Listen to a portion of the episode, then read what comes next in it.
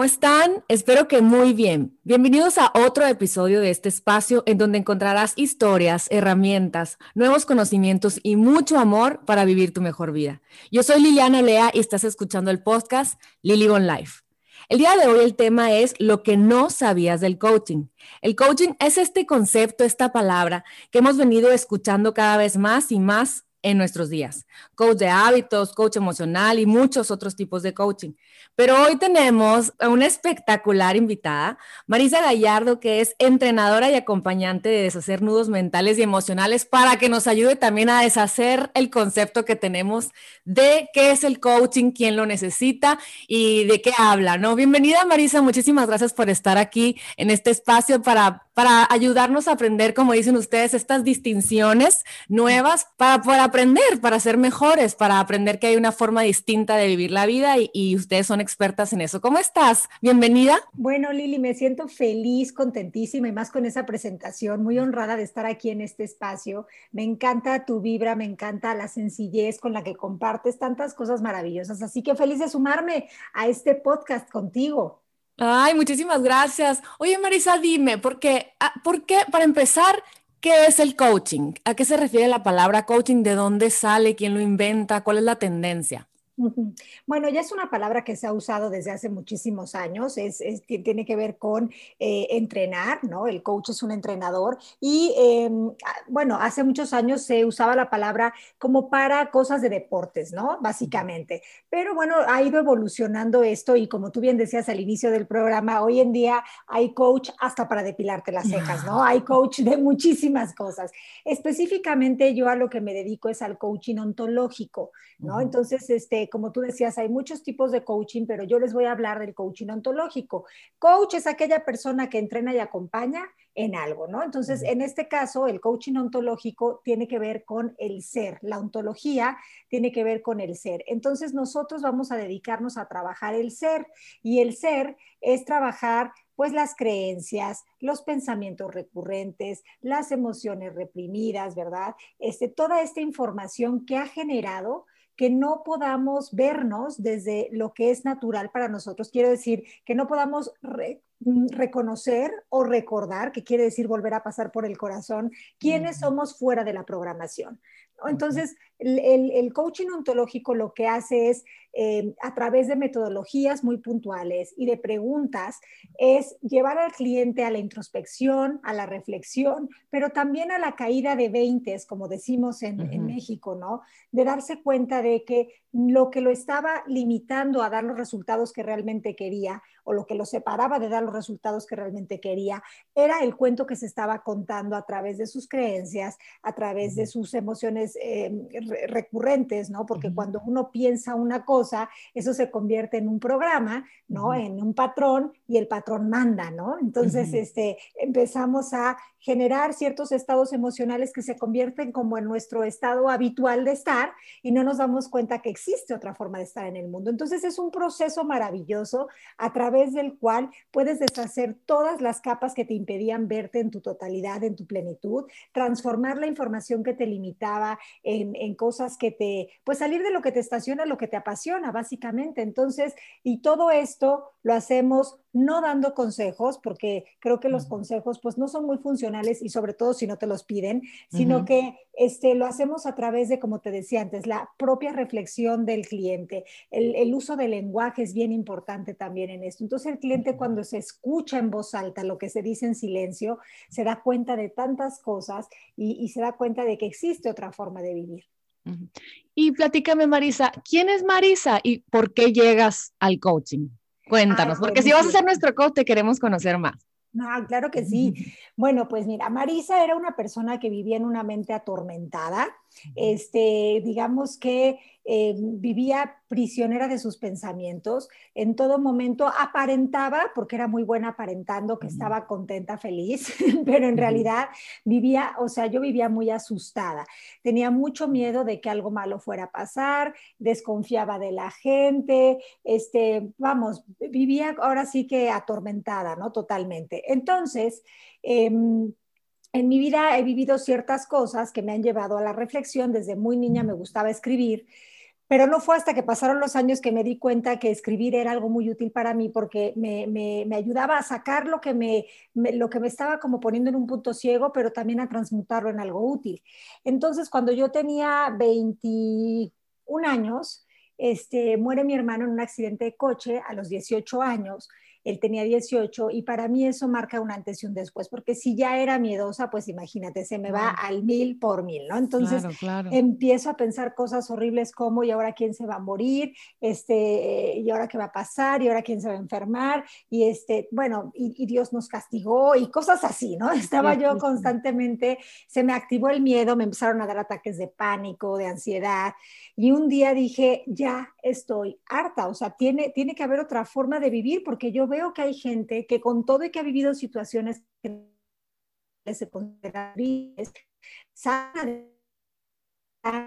viven vidas maravillosas donde se sienten vivos y yo quiero eso para mí. Y entonces este proceso de la escritura empieza a ser lo que eh, el bálsamo curativo para mí, porque entonces me doy cuenta que cuando escribo todo esto que había reprimido, porque aparte me tocaba, yo me creí el papel de que como éramos no solo dos hermanos, de que yo tenía que aparentar ser fuerte delante de mis papás, este, en ese mismo año que murió mi hermano yo me casé, se quedaron como que ya ellos dos en la casa, entonces yo tenía como mucha culpa de muchas cosas, ¿no? De que están solos y, este, y quiero darles todo y, y así, ¿no? Entonces, desde ese estado emocional, imagínate qué difícil vivir. Pero bueno, la cosa es que con la escritura empiezo a salir adelante, me empiezo a dar cuenta de que estos escritos me dan respuestas y sobre todo como que surgen preguntas. O sea, en estos escritos yo me pregunto cosas y me doy cuenta que cuando me pregunto cosas no contesta la voz de mi ego programado, sino una parte más pura de mí. Y a partir de ahí empiezo como que a, a darme cuenta que el poder de, vivir la vida que queremos lo tenemos nosotros, pero tenemos que tener la valentía de mirar en el interior. Y entonces así empiezo este, esta, esta cuestión de estudiar, de leer, de interesarme.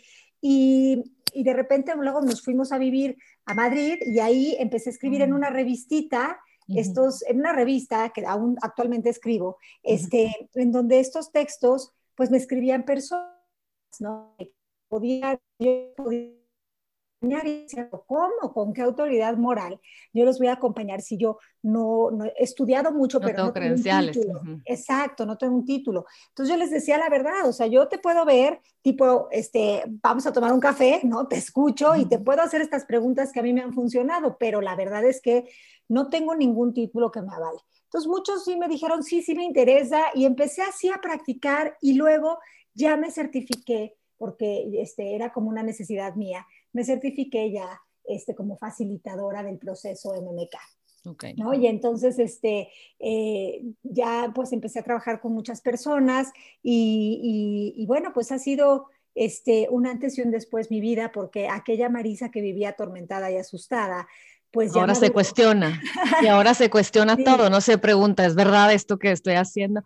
Y cuando, cuando bueno, empezaste a aprender todas estas estas nuevas cosas por ti misma, ¿no? Este abriste la caja de Pandora de saber que hay otras respuestas, otras formas, que mucha gente pasa por esto, que estamos todos constantemente en el personaje o en, lo que nos enseñaron. ¿Cuáles son las, en qué se basan para hacer un coaching? O sea, cómo cuando llegas con un problema, ¿qué, qué herramienta das? Sé que, sé que hay un pergamino de, herramientas diferentes, depende de tu pensamiento, depende de qué es lo que quieres. ¿Cómo, cómo, cómo es el approach para, para ayudar? Bueno, de entrada, las personas que quieren este, hacer sesiones tienen que tener una dosis de buena voluntad, ¿verdad? Este, sí, claro. Tienen que tener esa dosis de buena voluntad eh, y la valentía, ¿no? También de estar dispuestos a eh, tomar responsabilidad de sus vidas. Esto quiere decir que tienes que tener la valentía de dejar de buscar culpables en el exterior. Estos son dos ingredientes básicos, disposición y valentía. Ahora, si tienes eso, ya estás este, en el lugar indicado, ¿no? Porque estás haciendo este ejercicio. La sesión de coaching funciona de la siguiente manera. Eh, tú te sientas ser frente a ser.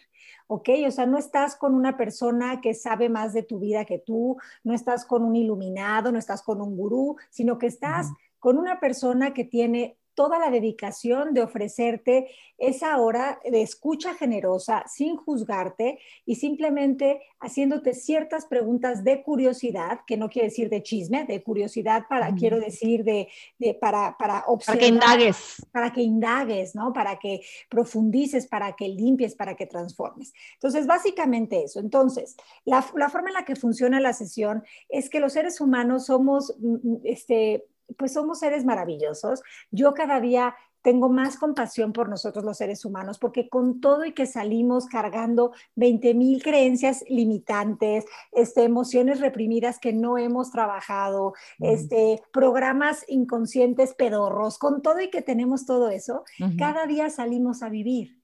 Entonces a mí me, da mucha compasión que con todo y eso tenemos hijos, nos casamos, ponemos negocios, nos vamos de viaje, emprendemos. O sea, wow, wow, wow. Eso significa que en el fondo siempre está esa eh, esperanza que me encantaría que fuera más entendimiento o certeza, porque a veces la esperanza es una hermana pobre de la fe, de, que, de que existe una forma diferente de vivir, ¿no? Entonces, los seres humanos también somos muy, eh, nos repetimos mucho, diría yo, nos repetimos más que el ajo. A veces pensamos que somos, este, me encantó a veces pensamos que somos seres, que nuestras situaciones son únicas, inigualables, insuperables, ¿no? Esto que estoy pensando yo, nadie lo ha pensado y es algo horrible y nadie me gana los pensamientos feos. O esta situación que estoy viviendo yo, nadie, nadie la ha tenido.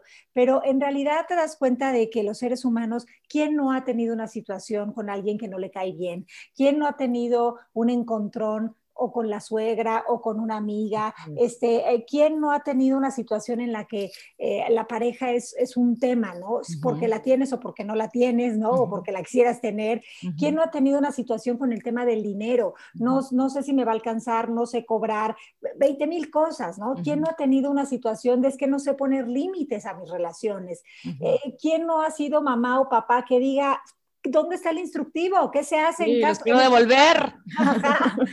O sea, al final del día, las situaciones que nos sacan de nuestra paz son muy similares. Entonces, cuando un cliente llega a la sesión, lo primero que preguntamos es, ¿Cuál es tu petición? ¿Qué te gustaría trabajar hoy? Y ojo, nosotros no nos quedamos en la historia del cliente, porque quizás eso sirve en otro tipo de terapias, pero en nuestras sesiones lo que queremos es, eh, ahora sí que mientras menos hable el cliente, más se escucha a sí mismo, ¿no? Entonces, cuando, cuando tú te cuentas una historia y te la acabas creyendo, la historia es lo que te impide ver que estás en un punto ciego, ¿no? Decimos en, coaching que la historia es lo que te enferma, ¿no? O sea, lo que te enferma, lo que te nubla, quiero decir. Yo quiero decir la historia de Televisa que nos creemos de nosotros mismos.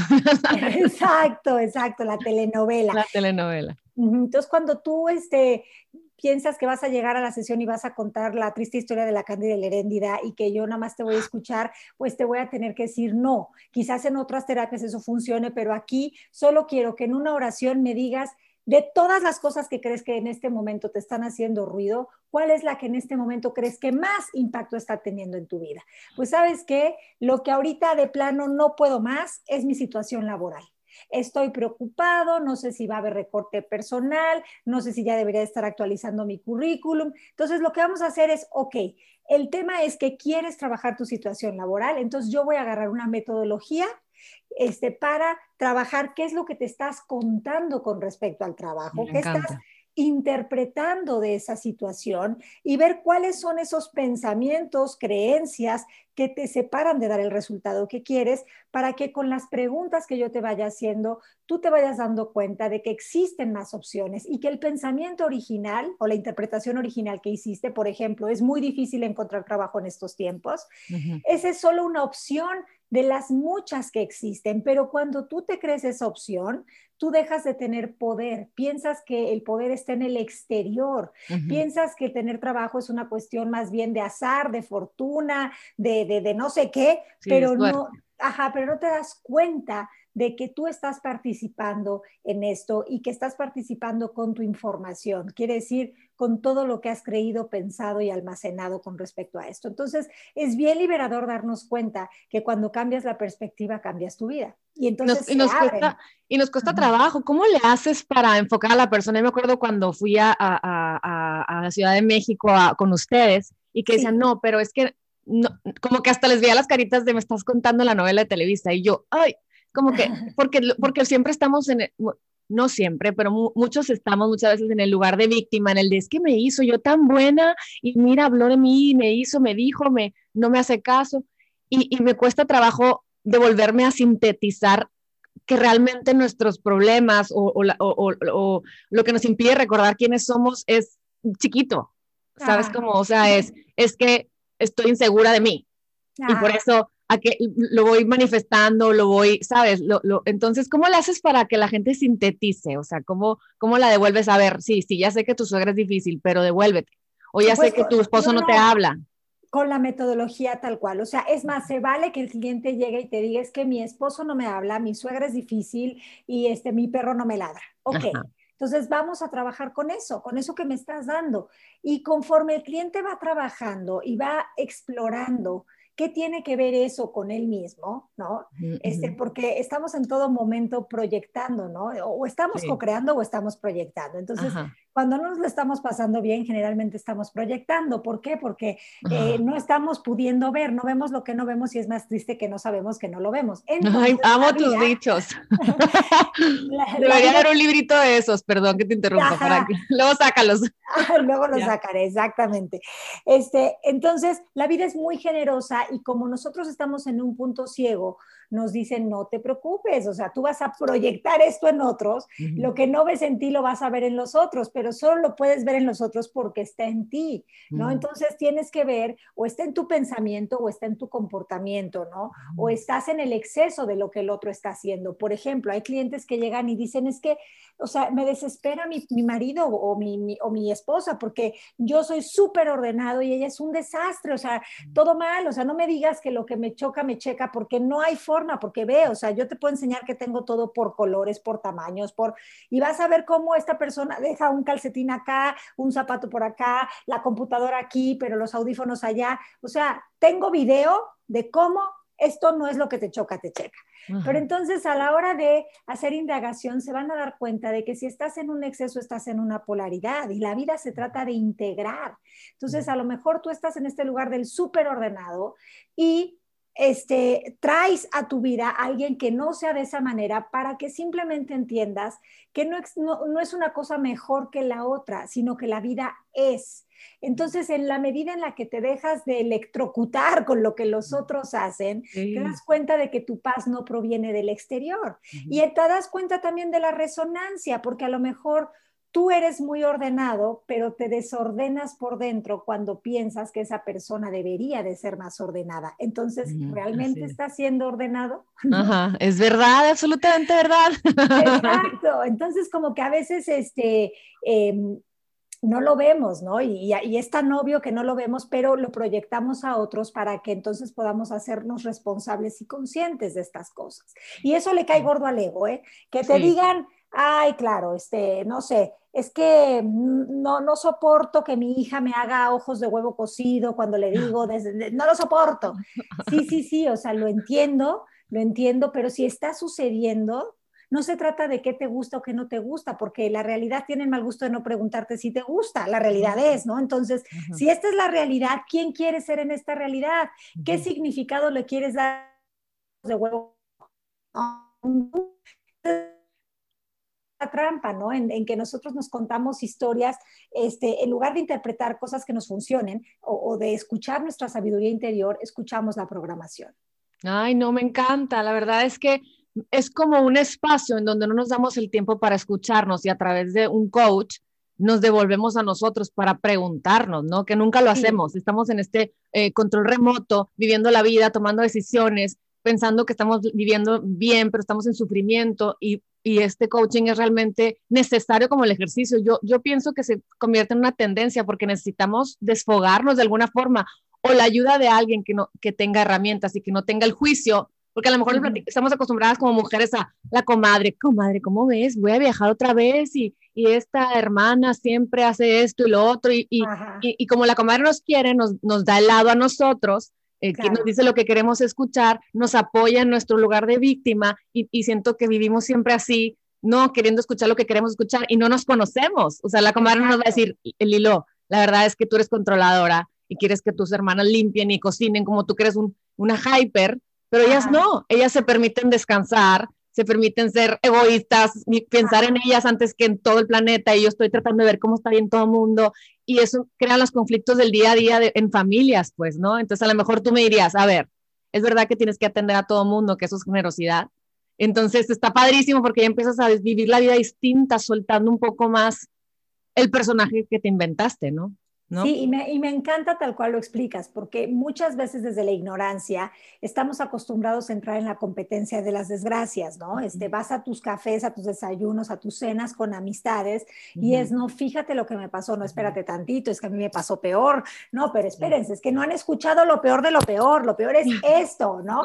Entonces empezamos como a competir a ver quién, quién, este, quién tiene como la vida más, más este, trágica y que hay que resolver más, o este, empezamos a sobar el ego del otro, ¿no? Sí, pobrecita tú, tú tienes la razón. Y esto pensamos que se llama empatía, pero al final del día esto no es empatía, porque es, es, darle, es darle el avión al otro, ¿no? Es darle por su lado, este, y, muchas veces también es lástima, y la lástima lastima.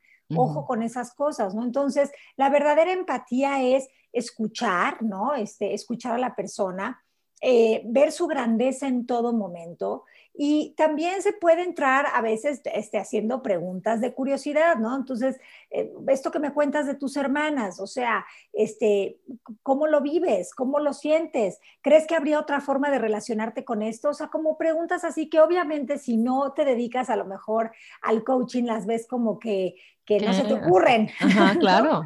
que no se te ocurren. Pero lo importante aquí es que este, empecemos a escuchar la voz de la sabiduría interior. Y eso solo ocurre cuando le bajamos el volumen a la voz de nuestro ego que nos acompaña.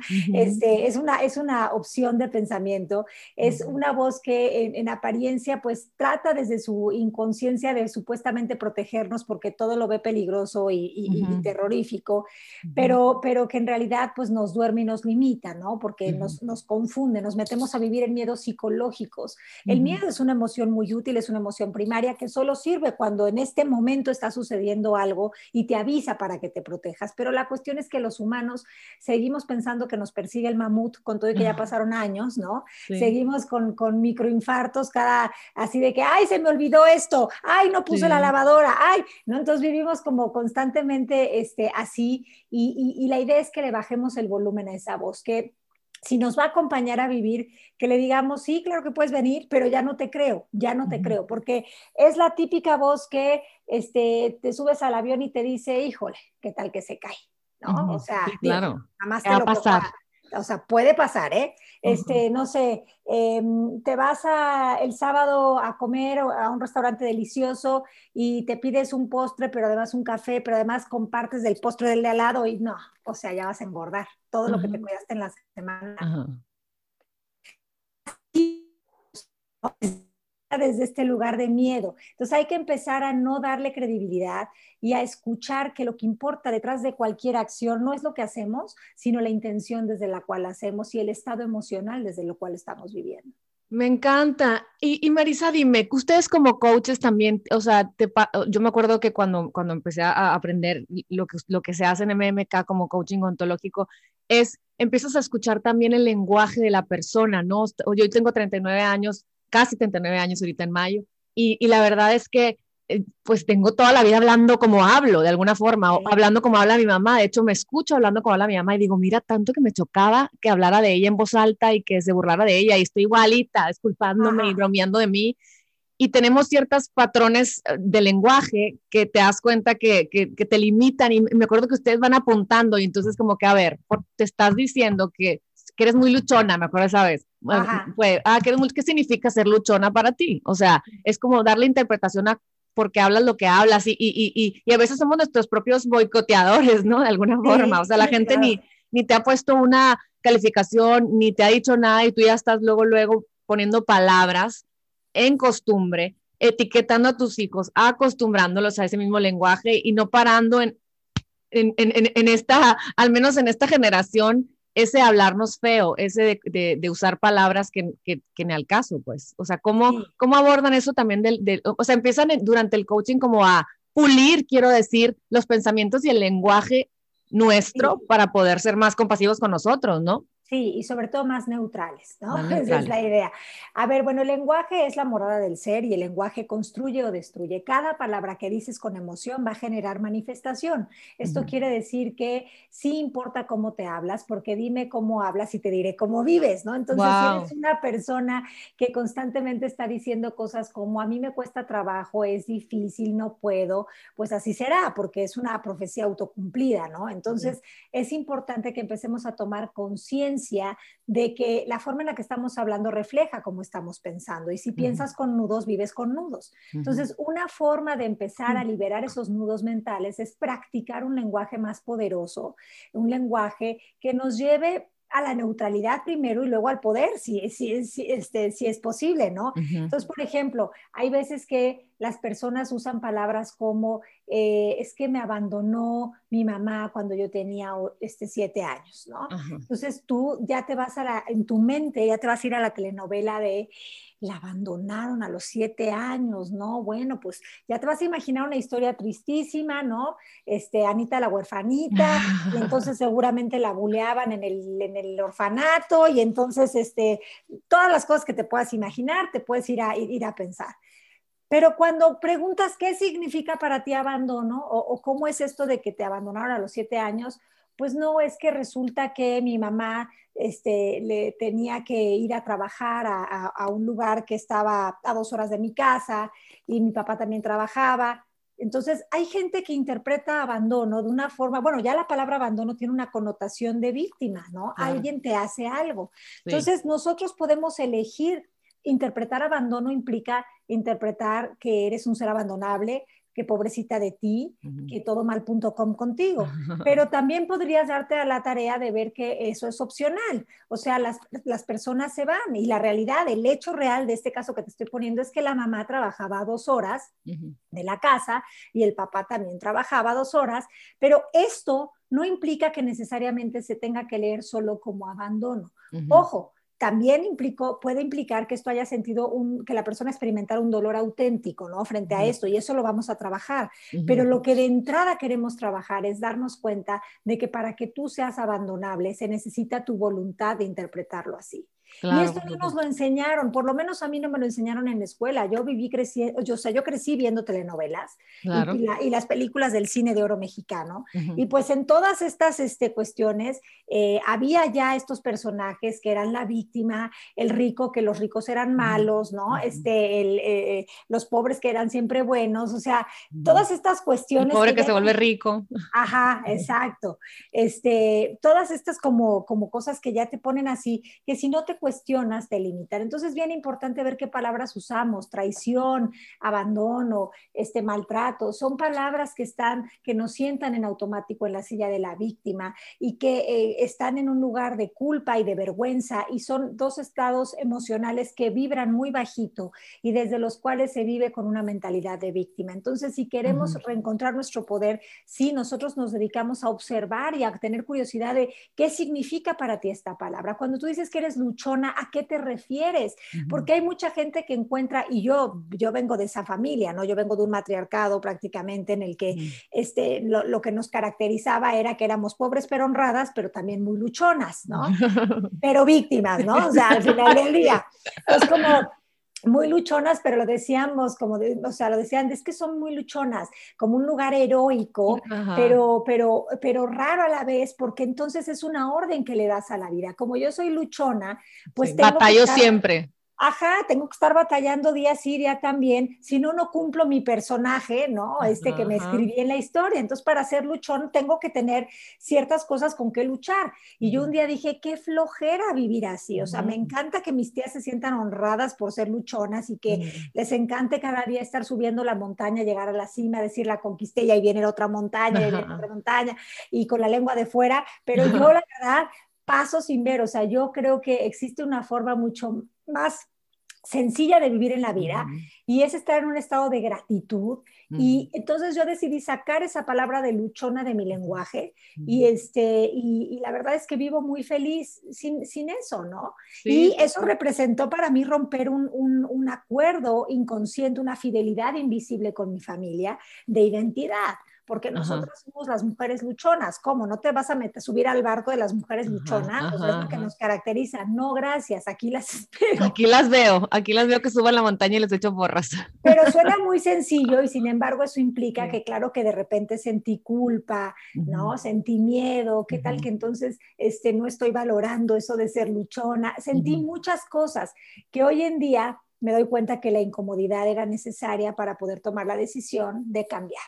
Sí, totalmente. Y se me hace que todo lo que, lo que tú aportas es, es liberador. A mí, a mí cuando escuchaba ciertas historias, cuando estaba en las clases de mujeres que a lo mejor eh, las abusaron y, y, y, de una manera muy neutral, ustedes, tú abordabas la historia diciéndole, pero como, como deslindando al agresor y devolviéndote a ella. Yo me acuerdo que decía, wow, wow, la manera de ver las cosas sin decir, eh, no sé, sin culpar y, y, siempre ser la, es la víctima de algo tan grande y tan fuerte. Yo imagino que llega mucha gente con unos problemas que a lo mejor nunca pudieran perdonar y mediante el coaching es devolverse a, a ti, a la hora, al presente, a lo que hay, mediante todas las las herramientas, yo me acuerdo la, la herramienta de, de, estás en el ámbito del otro, la herramienta de, de estar en el cuerpo del dolor. Me acuerdo que el cuerpo del dolor me, me llamó la atención. Eh, platícanos un poquito de esta herramienta porque, o, o de, este, de esta frase de, de que estamos sí. en el cuerpo del dolor. Bueno, el cuerpo del dolor es un concepto de Edgar Toll, que este hombre que escribió, ha escrito varios libros, pero El poder de la hora es uno de ellos. Este, y bueno, básicamente él nos dice que el, el, el, esta conversación del ego tiene un cuerpo emocional y eso se llama cuerpo del dolor, ¿no? Que es como un parásito energético que se mm. alimenta del drama, de la preocupación, de la ansiedad, del estrés, de todo lo que está como en estas bajas frecuencias energéticas, que, ojo, quiero que entiendan que las emociones no son buenas o malas. Cuando decimos positivas o negativas nos referimos a la carga este, energética que tienen, no a que sean buenas o malas, porque al final del día las emociones son útiles para avisarnos de dónde está nuestro estado mental, ¿no? Entonces, bueno, dicho esto, Edgar Toll habla del cuerpo del dolor y el cuerpo del dolor, como te decía, es, eh, eh, eh, lo alimentamos a través de nuestras adicciones al drama. ¿no? Entonces, si tú eres una persona adicta al drama, pues yo siempre he pensado que nos convertimos en expertos de aquello que practicamos. Si practicas uh -huh. drama, pues vives drama, ¿no? Entonces, el cuerpo del dolor este, se deshace dejándolo de alimentar. ¿Cómo lo voy a dejar de alimentar? En la medida en la que voy dejando de reaccionar. Si yo ya no reacciono de forma visceral, si yo ya no me tomo todo de forma personal, si yo ya no le creo a mis pensamientos de temor o de preocupación, estoy dejando de alimentar ese cuerpo del dolor. La cuestión aquí es que, como te decía antes, es adictivo. Uh -huh. Y así como muchas personas necesitan su dosis de alcohol o de sexo y rock and roll, ¿verdad? este, eh, o de droga, ¿no? Pues el cuerpo del dolor nos visita cada X tiempo así con ganas de, este, quiero que te enchufes al cuerpo del dolor, ¿no? O sea, cuerpo del dolor. Entonces, cada persona tiene sus temas con los cuales se va en viaje directo, sin escalas y en asiento de primera clase al cuerpo del dolor. Entonces, cada quien tiene que identificar cuáles serían esos temas. Uh -huh. Porque así como las mujeres tienen su periodo o sea, de, de menstruación, uh -huh. también el cuerpo del dolor nos visita, ¿no? Como sí, claro. este, y no importa, sí. aquí no nos trata de ser mujer, se trata de ser persona, ¿no? Hombre, sí, mujer, este, humano. Hay, ajá, humano.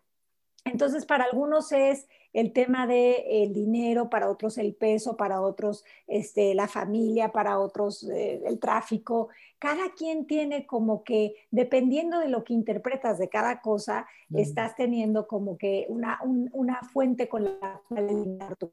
Entonces, aquí es que es con qué está haciendo ahí y que los dejes de alimentar a través de dejar de creer en eso que piensas, cuestionarlo, transformarlo y dejar de reaccionar, ¿no? Comportarte desde un lugar diferente. Y en esa medida nos vamos liberando de, de estar este, en, en el cuerpo del dolor. No, me encanta porque yo me observaba y el cuerpo del dolor para mí fue así como eh, irme a, ya sabes, ponerme con tales comadres y hablar de lo mismo, o sea, o estar criticando siempre, o como que irme a, la, víctima a contar lo que, que si la ayuda, que si esto, que, o sea, las mismas historias así, porque es como que te alimenta estar oyendo el drama de todas, ¿no? De alguna forma. Y, y, y, y, luego me observaba y decía yo, lo mismo de siempre, lo mismo de siempre, voy ahí a hablar de lo mismo de siempre. es como claro. alimentar esto. Oye, pero... el mismo Edgar Toll dice que hay una industria, una industria para alimentar el cuerpo del dolor, ¿no? Entonces, este, la industria es pues todas estas películas, ¿no? De Halloween, de, este, de cosas así, pero no solo eso, este, pues la, idea aquí es que hay que estar muy conscientes, no solo de lo que comemos, sino de cómo estamos nutriéndonos a través de lo que escuchamos, vemos, sentimos, hablamos, decimos, compartimos, ¿no? Entonces, este, por supuesto que esto no significa que ya no voy a aprender el Netflix porque ya no voy a ver series porque todas alimentan el cuerpo el dolor.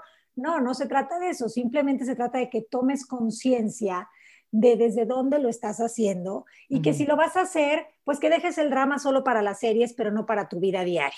Sí, totalmente, claro. Y que no lo traigas a la vida. Ajá, claro. Y a veces cuando estamos en el cuerpo del dolor queremos ver esas cosas para alimentar. Es como cuando estamos tristes y ponemos música más triste. Ya sabes. Ay, te olvidó. Ya sabes. oye, dime, algo. Em, ¿Cómo? Porque vas a hacer, haces cursos eh, continuamente. Sí. que vas a tener una horita, imagino que mucha gente va a escuchar esto igual y después del curso y todo, pero platícame un poquito del que vas a hacer ahorita para cuando la gente eh, se tope con este podcast y, te, encuentre, eh, sepa que, pues, que puede tener todas estas herramientas que ofreces con todo tu corazón de tanta gente que has visto, de tanta gente en donde has, me platicabas que has visto, cuáles son los problemas como básicos que todos tenemos, que, que son tan fáciles de, bueno, con, mediante tus, tus, herramientas, ¿no? O sea, tú lo ves fácil, pero me refiero a que podemos llegar a lograr vivir las cosas diferentes con ciertos e, ejercicios y, y, cosas que nos enseñas. Cuéntame un poquito del curso que, estás, que vas a llevar a cabo ahorita en abril.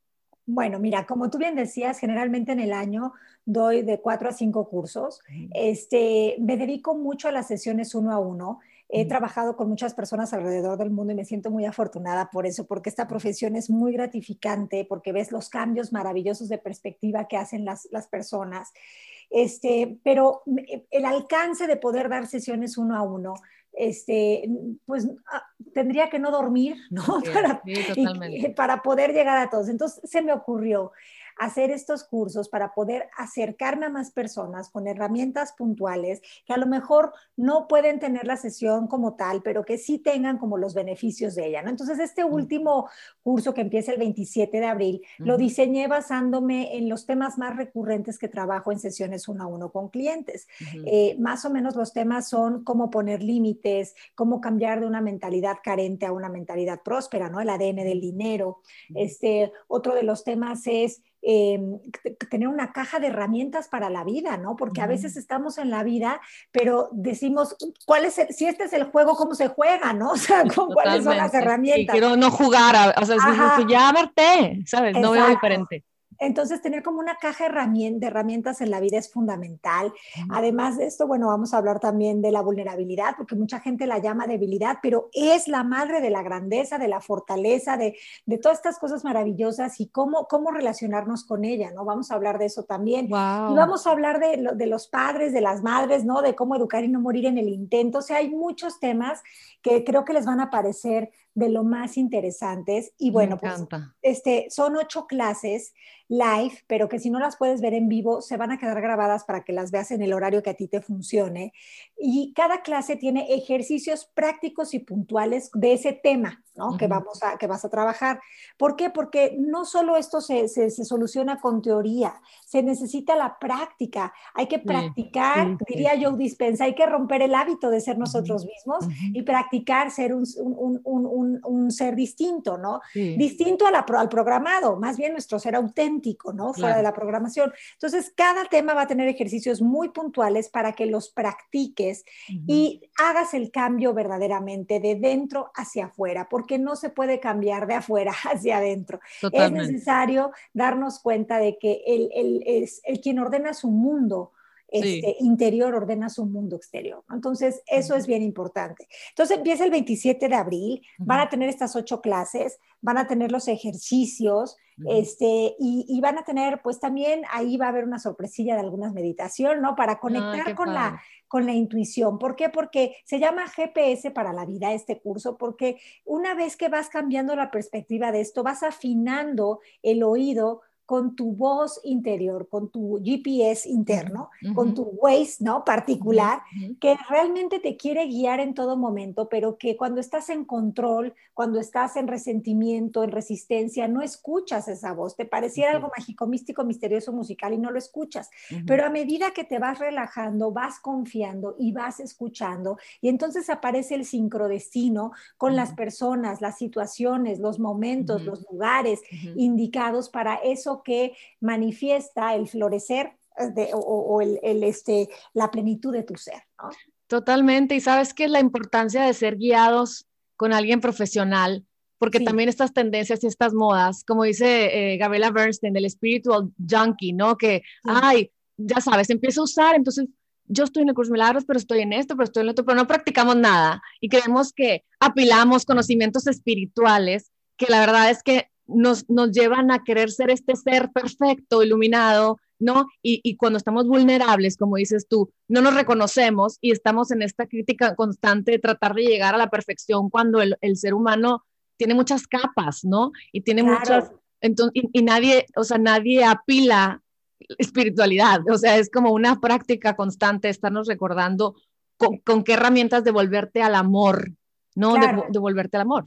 Y no son conceptos, como tú decías, no es algo que se acumula, o sea, tú eres una experiencia tú que solo es este cuerpo físico, es cuando estás en este lugar de quererte mejorar, porque tu diálogo interno que viene de esta vocecita de ego te dice que hay algo malo contigo, que te falta esto, que te falta lo otro, que tendrías que mejorarte, pero lo único que tendrías que realmente experimentar es dejarte de creer eso, dejar de creer que te falta algo y vivir desde el espíritu, desde el gozo del espíritu a través de la inspiración, la espontaneidad y estar en el aquí y en el ahora, ¿no? Pero es más sencillo de lo que parece.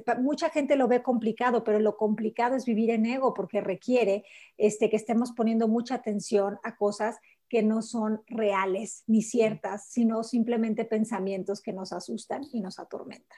Ay, no, pues me encanta, la verdad. Podríamos estar horas porque, fíjate, tienes una manera muy divertida de platicar. Yo me, aquí no me pueden ver, oigan, pero me estoy riendo cada que dice sus frases, que no, no sé, Marisa, a ver, voy a ser madrina de tu libro de, de frases, porque tienes muchas, o sea, dime cómo hablas y te diré cómo vives, si piensas con nudos, vives con nudos, nos convertimos en expertos de lo que practicamos, practicas drama, vives drama, bueno, hay tantas, siempre tienes así como que, ya sabes, como la magia de de decir exactamente lo que conecta y lo que te hace hacer los aha moments y como que, ay, sí es cierto. Entonces, eres una persona, me encanta, la verdad, yo digo, he tenido la fortuna en estos años de, ver gente que enseña y que, y que, le gusta hacer todo esto del, trabajo humano y todo, pero la verdad que eres de mis favoritas porque eres muy tenaz para hablar y, y, y, como muy, muy, muy, muy franca, pero muy directo a, a, lo que necesitamos escuchar para sacudirnos y movernos, me encanta. No, gracias. Mira, realmente es que esto del coaching también es una cosa muy amorosa, es una cosa donde no hay juicio, pero también es una cosa que implica confrontar, ¿no? Sí. Entonces, este, em, ¿por qué? Porque lo que decíamos antes, no estás yendo al café con una amiga para que te sobe el ego y te diga todo bien.com contigo, ¿no? Sí, sí, Sino que estás yendo a un lugar para que te des cuenta de tu participación en todos los eventos de tu vida y para que si vas a participar, elijas cómo quieres participar. Entonces, verdaderamente, este, estoy feliz de haber estado aquí. Eh, los espero en el curso el 27 de abril. A los que estén, los que escuchen este podcast después del 27 de abril, métanse a mi página, siempre estoy haciendo cosas. Y está mi libro, este, ya a unas semanas de salir, mi próximo libro, mi segundo libro. Así que, pues, ahí, ahí, este, ahí métanse y ya irán viendo todo lo que sucede, ¿verdad? Hay muchas cosas muy padres, porque ya tienes el primer libro. Platícanos rapidito de tu primer libro. Sí, el primer libro se llama El libro con alas y es un libro de relatos, que son estos relatos, muchos de ellos son de, estos momentos donde yo estaba en oscuridad, pero que ahí mismo tenían la semilla de la luz. Y este es un libro que tú abres al azar y cada día te trae como algo de lo que estás trabajando, ¿no? Entonces, este, el propósito del libro es que te eleva el estado emocional, vibracional en el que estás. Entonces, es una herramienta muy linda de bolsillo para tener cerca de ti cuando quieras, ahora sí que reconectarte con tu brújula interior con tu GPS, este, estos textos te llevan a que eh, tomes conciencia y, muevas el estado de ánimo, ¿no? Que al final del día es lo que queremos, que te des cuenta que vivir una vida que tú quieres está en ti a partir de cómo te estás sintiendo, cuál es el estado emocional que estás teniendo. Y eso tú lo puedes cambiar con un clic, cuando, claro, eso implica que dejes de tener la adicción al drama de quererte comprar las historias de terror, ¿no? Pero es práctica. Ay, no, pues muchísimas gracias por tu tiempo, Marisa. Quiero contarles que ya hemos tratado de grabar y me tronó la computadora y fue todo un, un, dicho del fin de semana, pero gracias a Dios aquí lo logramos. Gracias por tu tiempo y a todos los que nos escuchan, vayan y, busquen Voz con Alas, escuchen sus podcasts, escuchen sus pláticas y, y, oye, que se nos pegue un poquito de lo que Marisa eh, le da, nos da a todos y que, y que pues se te siga eh, creciendo todo ese amor eh, de vuelta, que, siga llegándote a ti bendiciones y te seguimos viendo y la verdad es que ahí estaré yo en el, en el, en el curso que vas a dar y estoy muy emocionada para, para que se, nos, se me pegue mucho de lo que tienes que, que compartirnos. Muchísimas gracias, Marisa. ¿Algo más que nos quieras decir? Nada, Lili, que, es, que de verdad disfruto mucho tu compañía, que me encanta tu forma de ser, que creo que resonamos. Resonar quiere decir que compartimos, ¿no? Cierta información. Así que nada, agradecida de estar aquí y pues eh, a continuar, a continuar. La vida nos llama a vivir, vivamos. Así es. Pues muchísimas gracias por escucharnos, compártanlo si les gusta y bueno, pues nos vemos próximamente en otro episodio más de Lily On Life, este espacio en donde comparto, platico y, y y conocemos este, a través de, de, este podcast a personas que nos ayudan a vivir nuestra mejor vida, una vida de presente, una vida de amor hacia nosotros para que podamos ser luz en este mundo. Muchísimas gracias, nos vemos pronto. Bye bye.